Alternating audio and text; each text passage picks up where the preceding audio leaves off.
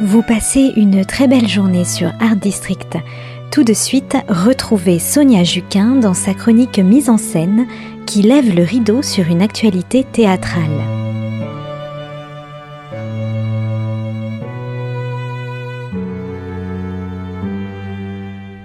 Bonjour à tous, c'est au théâtre du Rond-Point qu'Élise Noireau s'installe jusqu'au 18 décembre du mardi au samedi afin de présenter le troisième volet de son triptyque Élise nommé Le Chant des Possibles.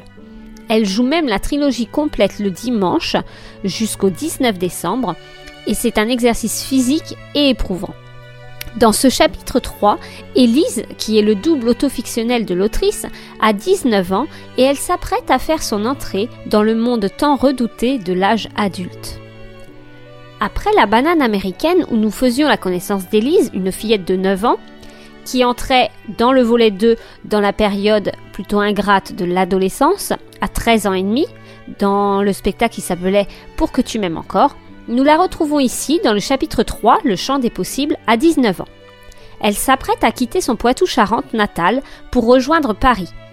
Ce passage délicat de l'existence est le carrefour brumeux entre l'adolescence et l'âge adulte, à cet instant où s'offre à nous toute l'étendue du champ des possibles. Rien ne semble inaccessible et pourtant rien n'est acquis. Le moment est vertigineux. Partir des Deux-Sèvres qui l'ont vu grandir, c'est commencer à couper le cordon avec la famille, les amis, les racines et les repères que l'on a construits pour voler de ses propres ailes. Élise a le sentiment de devenir adulte d'un coup, sans aucune préparation. Il faut s'émanciper, gagner en maturité, s'affirmer et devenir autonome, sans rien renier, sans blesser personne. Elle est si jeune, si vivante qu'elle pourrait se brûler les ailes en les déployant. Élise a 18 ans. Elle rencontre Mireille Rivet, conseillère d'orientation et psychologue. Elle passe son bac économique et social qu'elle obtient avec mention. À 19 ans, elle veut aller à Paris, car là-bas, il y a tout. Elle prend son envol et intègre la Sorbonne Nouvelle pour un cursus en lettres modernes.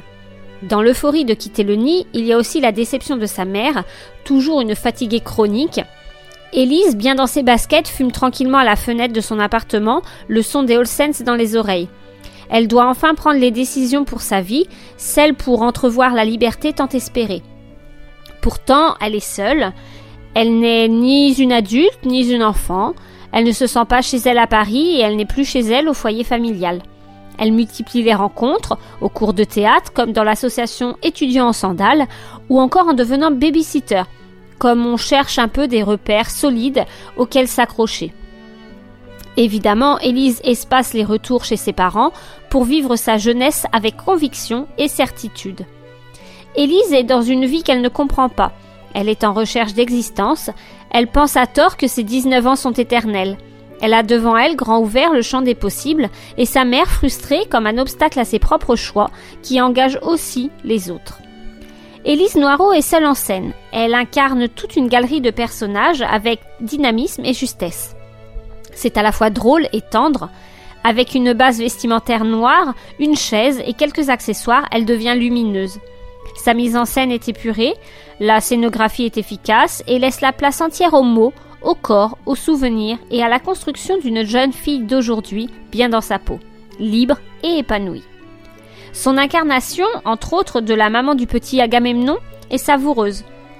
Mais si personne n'existe seul, et c'est pour cela que l'amour familial remplit un vide qu'il était nécessaire de combler, en attendant de trouver quoi faire de sa vie, le réalisme des situations exposées sur le plateau emporte totalement notre adhésion.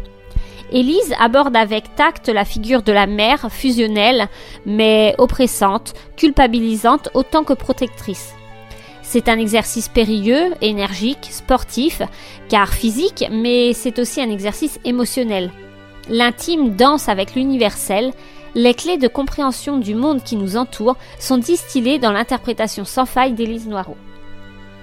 On a tous en nous des souvenirs qui nous permettent de nous identifier. Nous sommes toutes des Élise en devenir. Élise, c'est elle, c'est moi, c'est nous, c'est vous. C'est celle qui nous a aidés à grandir, c'est celle qui nous a permis de nous construire. C'est une mère, une prof, une amie, c'est celle que l'on a croisée ou que l'on rencontrera. Élise aspire à la liberté, celle qui n'est jamais totalement acquise puisqu'on n'en finit pas de grandir. Le champ des possibles affiche complète toute la semaine, mais une liste d'attente est ouverte chaque soir et des personnes arrivent à rentrer. Alors tentez votre chance, vous ne le regretterez pas du tout. Et pour les autres, guettez car le spectacle part en tournée. Je vous souhaite à tous de belles émotions et je vous dis à très vite pour une nouvelle chronique de mise en scène. C'était la chronique mise en scène de Sonia Juquin sur Art District. Excellente journée sur Art District. À notre écoute, à l'écoute de la suite de nos programmes.